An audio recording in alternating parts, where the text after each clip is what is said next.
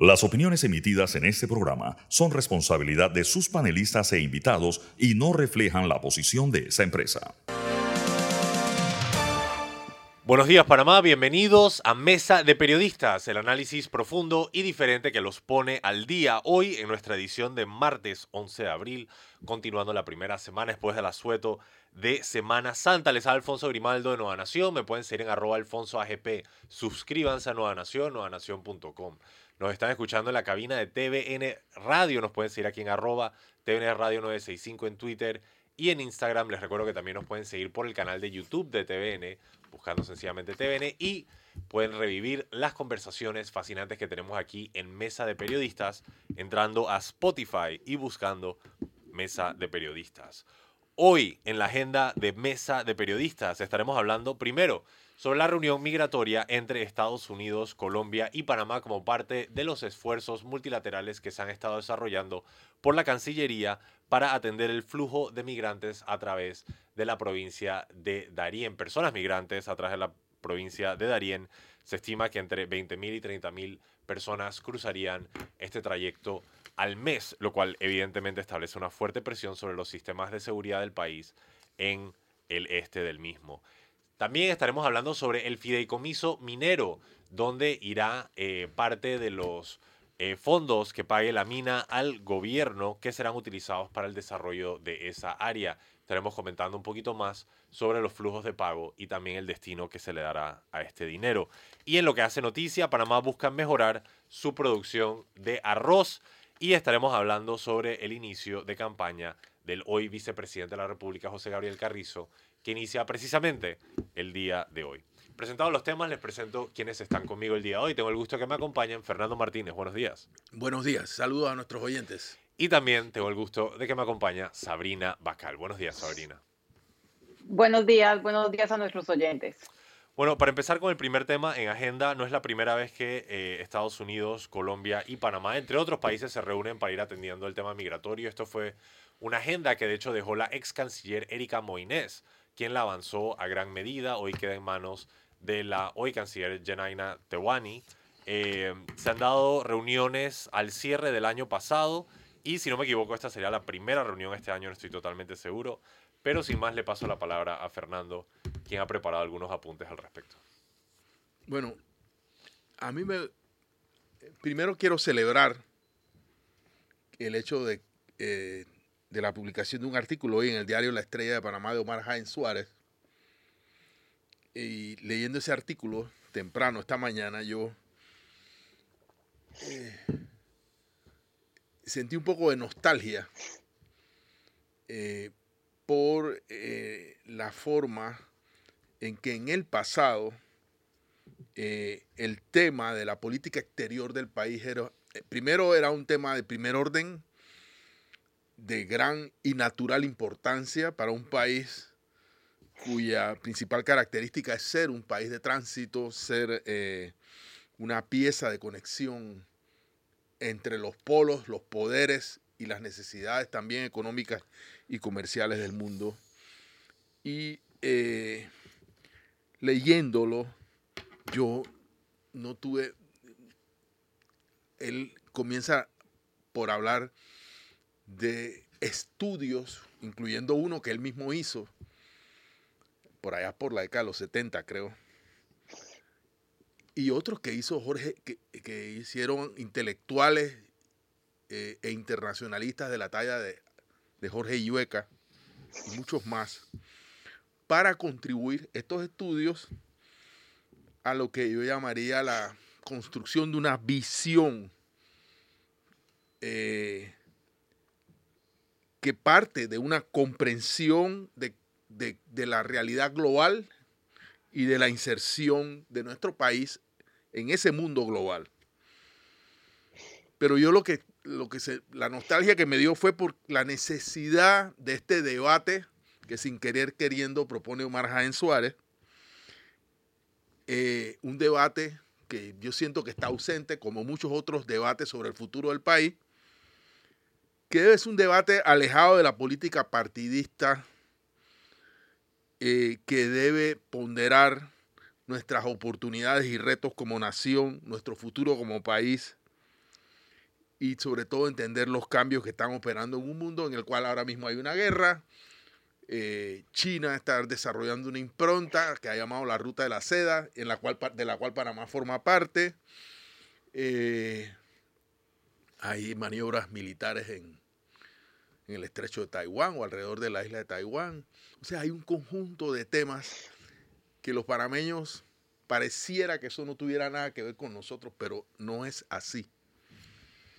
Eh, entonces, bajo este contexto, ocurre hoy esta eh, reunión tripartita que para mi gusto yo preferiría no llamarla reunión migratoria, porque sería de nuevo reducir el tema migratorio eh, como el problema central de nuestras relaciones económicas o de nuestras relaciones internacionales.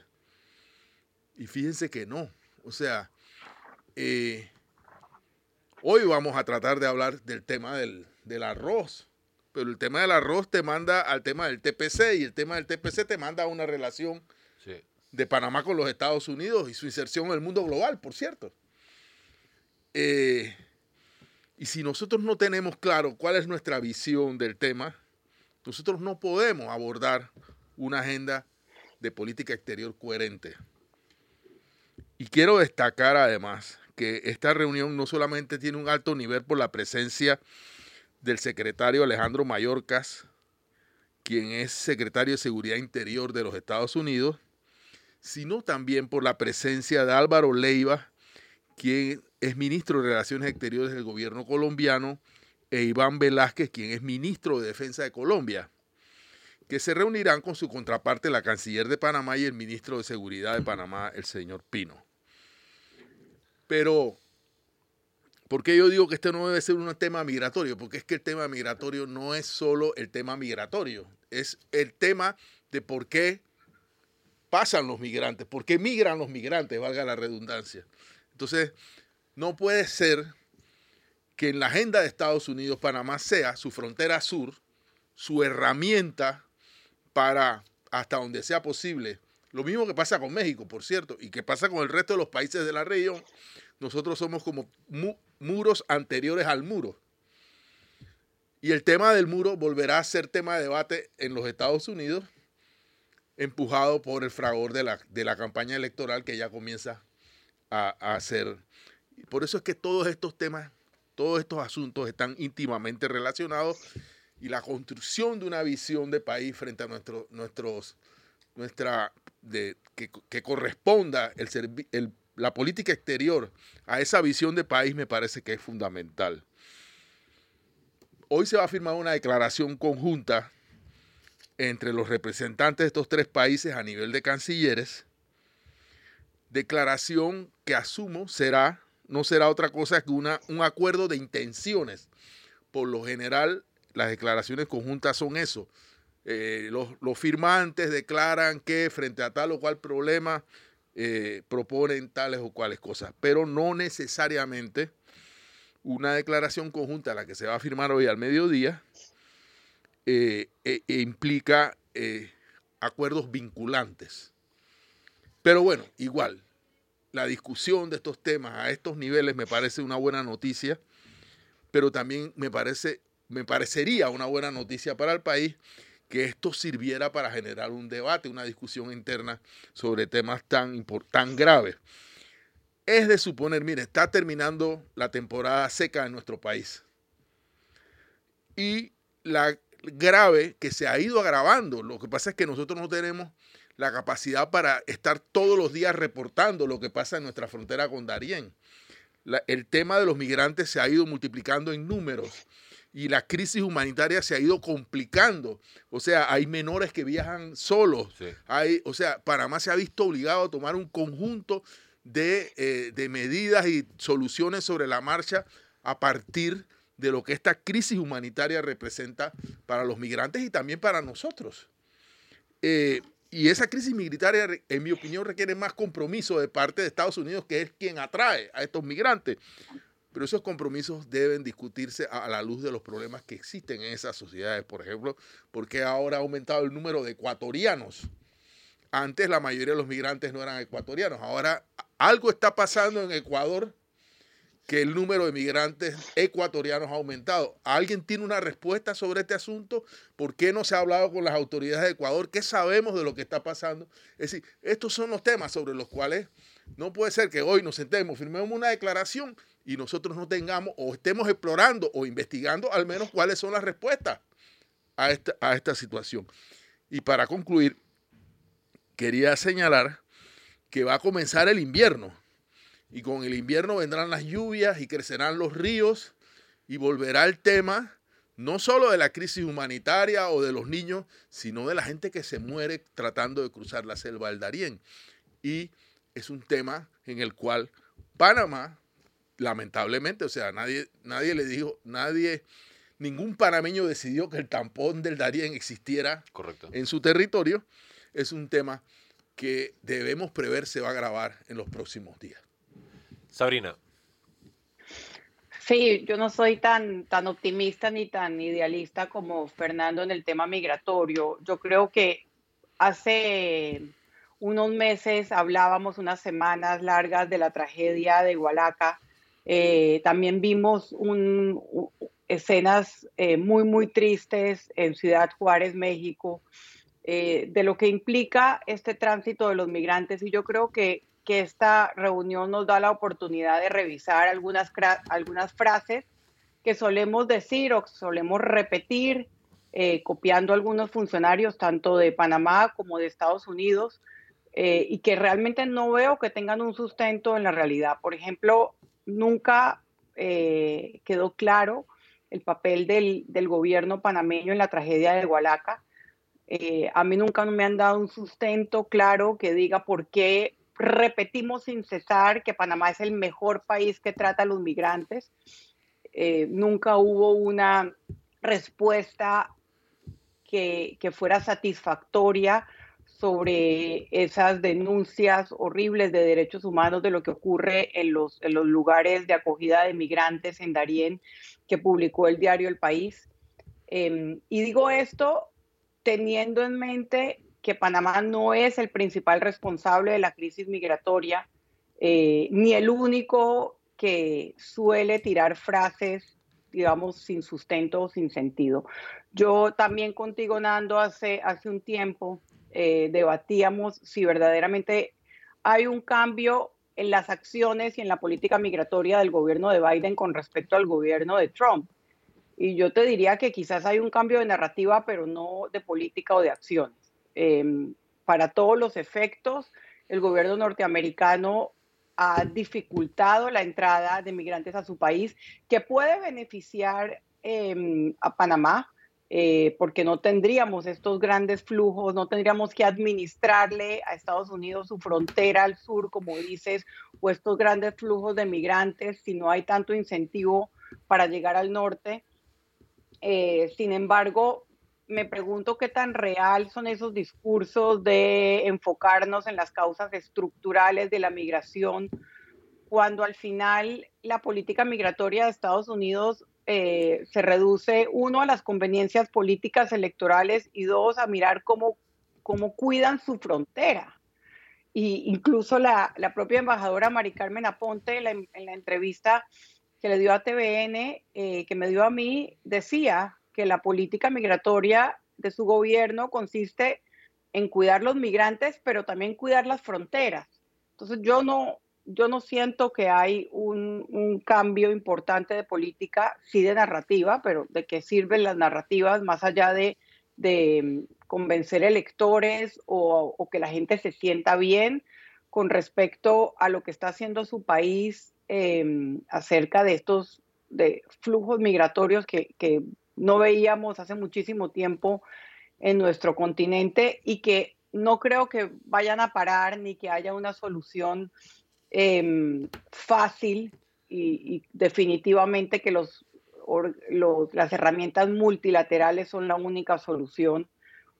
Pero, pero creo que tenemos que hablar del tema migratorio con un poquito más de sustento en los hechos eh, y menos en las declaraciones y en los discursos para poder entender cómo verdaderamente uno puede, si se puede, mejorar el tránsito de migrantes, que es un, que es un tema, digamos, de la, de la historia, de la naturaleza humana. Siempre los seres humanos han migrado buscando un futuro mejor, em, sin que tengan que pasar estos, estos obstáculos, estas fronteras, eh, y, y, que veamos continuamente estas tragedias que se dan no solamente en Panamá, sino en varios otros países que son parte de la ruta de los, de los migrantes. La pregunta es, ¿cuáles son los hechos que sustentan esta política multilateral o este plan multilateral para contener la migración o para tener la migración que tanto se repite segura y ordenada?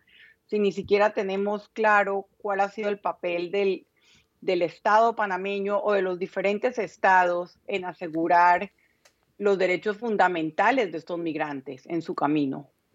Sabrina, brevemente quería aportar al análisis que has hecho, eh, porque me parece que complementa el tema de la polarización en Estados Unidos. Em, evidentemente, con la fuerte polarización que se ha dado en ese país, y luego sería todo un análisis hablar sobre las causas de por qué se ha polarizado la política en Estados Unidos, etc.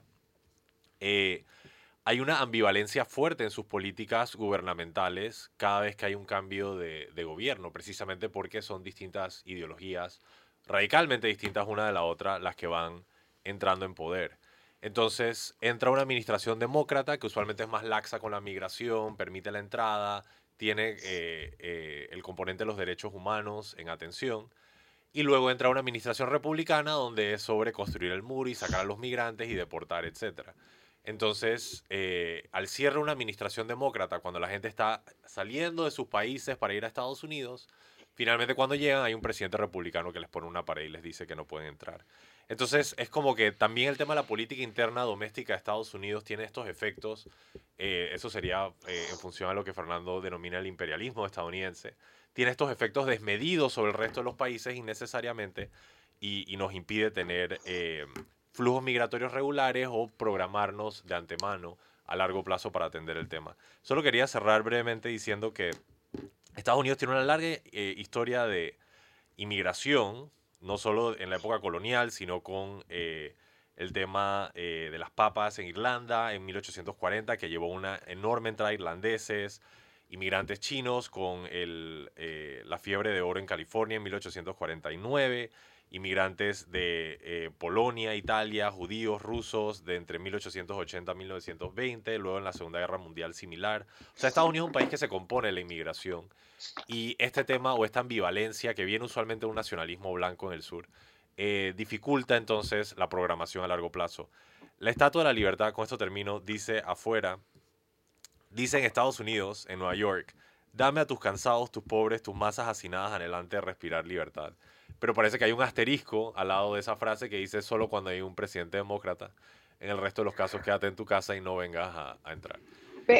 Pero, Alfonso, en términos de, del otorgamiento de asilo, por ejemplo, Biden ha, hecho mucho más restrictiva la política, o al, al, menos ha hecho lo mismo que hizo Trump. O sea, lo que yo estoy cuestionando es que esa narrativa se convierta efectivamente en estos tiempos de, polarización política en hechos. Eh, también con los migrantes venezolanos se han puesto cuotas y requisitos que son prácticamente imposibles de cumplir. Yo, yo, yo entiendo eh, la historia de Estados Unidos y que, y que Estados Unidos es un país hecho por migrantes, pero ¿dónde está el sustento de esa filosofía tan inclusiva en la política actual, no lo veo. No veo ese sustento. Digo, yo te argumentaría que Estados Unidos sí recibe, por ejemplo, mira el caso de Hungría. Hungría literalmente construye un muro eh, con espinas para que la gente no... O sea, de todos los países del mundo, Estados Unidos recibe una enorme cantidad de migrantes. Me parece que de la misma forma que Donald Trump decidió mover la embajada eh, en Israel a Jerusalén, que era algo que se había debatido, pero nadie lo había hecho, él sencillamente lo hizo, pues ya nadie va a echar eso para atrás. De la misma forma, Trump, al establecer ciertos parámetros migratorios que convienen a Estados Unidos, una administración demócrata no los va a echar para atrás porque conviene. Fernando, disculpa. No, eh, bueno, yo quería eh, nada más referirme a, a lo que Sabrina ha dicho, de que yo tengo una visión optimista e idealista.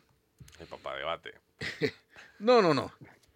A ver, yo no, no le veo optimismo a mi palabra eh, en la medida en que lo que he hecho es recontar la tragedia que, que pasan los migrantes y lo que me faltó fue decir que la tragedia empieza en la pobreza extrema en la que viven nuestro, nuestras sociedades y, que es un tema realmente estructural. También he dicho que eh, estamos, la, vamos a revivir o reeditar en breve o, profundizar en breve la grave situación humanitaria del Darién. He dicho que la declaración conjunta es una declaración, será una declaración de intenciones no vinculantes, más palabras, más discursos, pero no, no compromisos reales de, de acción que vayan a resolver. Y bueno, sí, yo sí creo que soy idealista porque creo, y por ahí comenzó mi, mi, mi intervención, que como país pequeño podemos empujar, y lo hicimos en un tiempo, en una época, a que en, en base a una política exterior con objetivos definidos podemos impulsar cambios desde las relaciones exteriores de nuestras sociedades. Sí, en ese sentido reconozco que soy una persona idealista. Eh, y debo decir también, sí somos el mejor país que tratamos a los migrantes, pero eso no significa que los tratamos bien. Yo no he dicho eso. Pero es que los otros lo tratan peor, pues. Por eso que es importante que esté Colombia aquí. Yo siento que Colombia, eh, desde el gobierno anterior, y, pareciera que el actual, incluso aún más, eh, mira para otro lado con el tema de los migrantes. Las prioridades de ellos no son esas, y hoy por primera vez vamos a tener a dos ministros sentados debatiendo el tema, lo cual podría significar que Colombia ha vuelto la mirada a un asunto en el cual Colombia es un país que de verdad trata bastante peor. No digo entonces que Panamá los trata a las mil maravillas a los migrantes que pasan por su territorio. Una cosa no significa la otra. Tampoco significa que la tragedia de Hualaca quede impune. De verdad, en eso, totalmente cierto. O sea, ¿qué pasó allí? ¿Quiénes estaban lucrando con el transporte de los... Supimos que debido a esa tragedia se tomaron un conjunto de medidas, pero nunca hemos, nos hemos enterado de, por qué pasó y quiénes son los responsables de lo que allí pasó. En eso estoy completamente de acuerdo, Sabrina. Sabrina, algo que deseas responder? Dale, por favor. Nada, la realidad es que estamos basados en pocos hechos eh, y en muchas declaraciones. Y, no, no tenemos, yo todavía no tengo sustento eh, y ojalá me lo puedas dar, Fernando, para decir que Panamá es el país que mejor trata a los migrantes. No lo tengo, no lo tengo en momentos en que todavía no está clara la responsabilidad del Estado en la tragedia de Hualaca, en que no está clara la respuesta del Estado panameño en lo publicado por eh, el relator de derechos humanos. Eh, no me cabe duda que Colombia, con los problemas internos que tiene, los trata peor, pero no creo que eso sea un argumento científico suficiente para sustentar que como país tenemos, por ejemplo, una política para dar asilo o una política de recepción de migrantes em, mejor estructurada o que ni siquiera venga determinada por lo que diga Estados Unidos que Colombia. O sea, no tengo el sustento. Creo que para entender el problema migratorio nos hace falta eh, muchísima más data. Eh, cuál es el país que más está cogiendo migrantes, cuál es el país que más está gestionando a estos migrantes algún estatus de asilo o de refugiado. Lo que yo entiendo es que Panamá no lo es.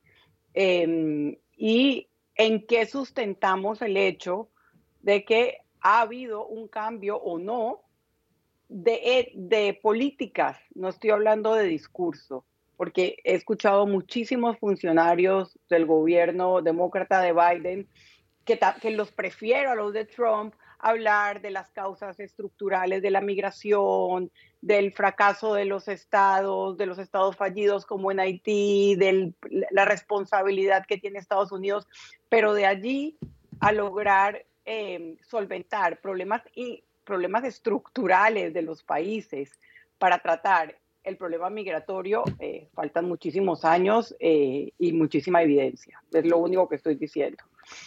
Solamente voy a decir que los migrantes no son refugiados. Es más, la mayoría ni siquiera quieren ser refugiados. La mayoría ni siquiera se quieren quedar en Panamá. Eh, pero bueno, sí, tienes razón. Falta data, falta información. Bueno, una discusión bastante redonda, historia, datos y sobre todo preguntas. Manténgase sintonía porque cuando regresamos estaremos hablando sobre el destino de los fondos mineros. Están escuchando Mesa de Periodistas con el análisis profundo y diferente que los pone al día. Y estamos de regreso en Mesa de Periodistas con el análisis profundo y diferente que los pone al día. Les Alfonso Grimaldo de Nueva Nación. Me pueden seguir en arroba alfonso AGP. Tengo el gusto de que hoy me acompañan los periodistas Fernando Martínez y Sabrina Bacal, con quien estamos discutiendo la agenda del día de hoy, habiendo cerrado ya el tema de las personas migrantes pasando por el país y la reunión que se está sosteniendo entre representantes de Estados Unidos, Colombia y Panamá. Para pasar al siguiente tema, le pedí a Fernando eh, la autorización para ayudar la introducción breve, porque la verdad este es un tema que me ha causado eh, bastante dolor y risa a la vez. Yo siempre digo reír para no llorar. Y tiene que ver con los destinos que se darán a los fondos que estará pagando la mina. Eh, TVN publicó una nota el domingo pasado que se llama Cuatro puntos para entender los pagos de la mina. Y básicamente lo que tienen que entender es que hay cuatro pagos que estará haciendo la mina. Primero, una fianza que deja con nosotros de alrededor de 70 millones de dólares, que son 75 millones. 70 millones, perdón, que se quedan con nosotros. En el caso de que algo suceda mal en la mina, se dañe algo, violen el contrato, nosotros nos quedamos con esa plata. Adicionalmente, se van a pagar por los próximos 18 años 10 dólares por hectárea eh, por el uso de la superficie de la concesión. Cuando multiplicamos 10 por 12, al final termina como en 130 mil, 120, o sea, 130 mil dólares que va a pagar eh, en canon de superficie de concesión. El Tesoro Nacional se queda con 80% y le vamos a dar a dos municipios, el de Omar Torrijos y el de Donoso, 10% a cada uno. Eso es alrededor de 12 mil dólares el mínimo que se le está dando a las juntas comunales, según la ley de descentralización, está alrededor de 20 mil, o sea que es un aporte eh, adecuado a lo que se le está dando en este momento a los municipios en función a la ley de descentralización. Además, por las servidumbres, la mina tendrá que pagar, todo eso todavía está en discusión, no sabemos precisamente cuál va a ser el monto de las servidumbres. Luego, posteriormente, la mina tiene que pagar los, sus impuestos, eh, aunque se le da eh, un crédito fiscal de 37 millones de dólares anuales, que termina sumando 750 millones de dólares en toda la vida del contrato. Y finalmente tiene que pagar una regalía eh, que se determina en función a una banda que va entre 12 y 16% de los ingresos totales por ventas del cobre que se extrae en Panamá, menos los costos directos de producción. Eh, y en la medida que los costos directos de producción de la mina aumenten, pues eh, la mina pagará menos regalías a Panamá. Esta plata posteriormente se dirige a un fideicomiso, y aquí es donde ya yo quería, por esto es que yo quería hacer la introducción, fideicomiso Conquista del Atlántico. Nada para mí expresa lo desfasada que está la mentalidad con la que está pensando el gobierno sobre el tema minero, además de lo desfasado que está el tema minero en sí, de un contrato que viene en 1997, que literalmente se ha decidido llamar al fideicomiso Conquista del Atlántico. O sea, para eso lo hubiéramos llamado fideicomiso encomienda eh, de, Nueva Granada, me explico, de en, sencillamente lo inadecuado que es para los tiempos. Se ha hecho un enorme esfuerzo Quizá algunos dirán que este tema es irrelevante, pero se ha hecho un enorme esfuerzo para retratar el tema del descubrimiento, la conquista, las encomiendas, el abuso a las poblaciones indígenas, etc. Para ahora desarrollar un fideicomiso que se va a encargar de devastar todas las áreas vírgenes de bosques primarios que se encuentran en la costa norte, norte del país, el Parque Natural Santa Fe, toda esta área y desarrollarlo, cuando precisamente lo que deberíamos estar haciendo, en vez de pensar en conquistar el Atlántico de nuestro país en una función de abuso, deberíamos estar protegiendo, cultivando, preservando. La razón por la que esto es importante es porque aquí a Panamá vinieron todos los expertos de los bancos multilaterales de América Latina. El ministro de Economía y Finanzas no participó de ninguno de los paneles donde se estuvieron discutiendo los temas más importantes, yo sí.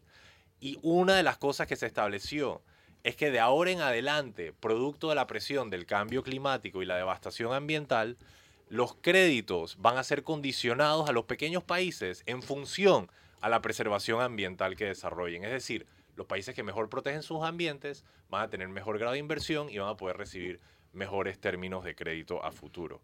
La noción de devastar toda la área al norte de Donoso para, entre comillas, desarrollarla a través de un fideicomiso que se llama Conquista del Atlántico, de hecho lo que termina es poniéndonos en una posición de jaque de cara a las líneas de crédito que podríamos recibir a futuro. Y por eso me parece bastante preocupante porque siento que la filosofía entera detrás de esta idea está bastante equivocada. ¿Cómo se va a usar el dinero? Pues mitad se va a... Eh, de, los, de los fondos generales que ingresen a la mina, quiero decir, mitad del dinero se va a ir al Fondo de Invalidez, Vejez y Muerte de la Caja del Seguro Social. Luego, eh, un quinto se va a ir a mejorar las pensiones que hoy día se pagan a los pensionados eh, para subirlos por encima de 300 dólares. Eh, y otros fondos se van, por ejemplo, a la, a la, construcción de un instituto para la capacitación de docentes, para responder a las promesas que se hicieron el año pasado a los docentes en el país. Pero lo que yo estoy en desacuerdo, y ya con esto cierro, es que todos estos límites de gasto están en un contrato ley que se va a firmar como una mina. Y yo estoy en desacuerdo con eso. Eh, el gobierno quizás lo hace argumentando, dije, mira, voy a prometer aquí en este contrato ley que voy a hacer estas cosas y voy a darle este dinero a los pensionados, etc. Pero eso me parece un grave error. Yo no entiendo por qué la política presupuestaria del país tiene que estar constreñida en un contrato ley que se va a firmar con una empresa particular. Cero. El contrato.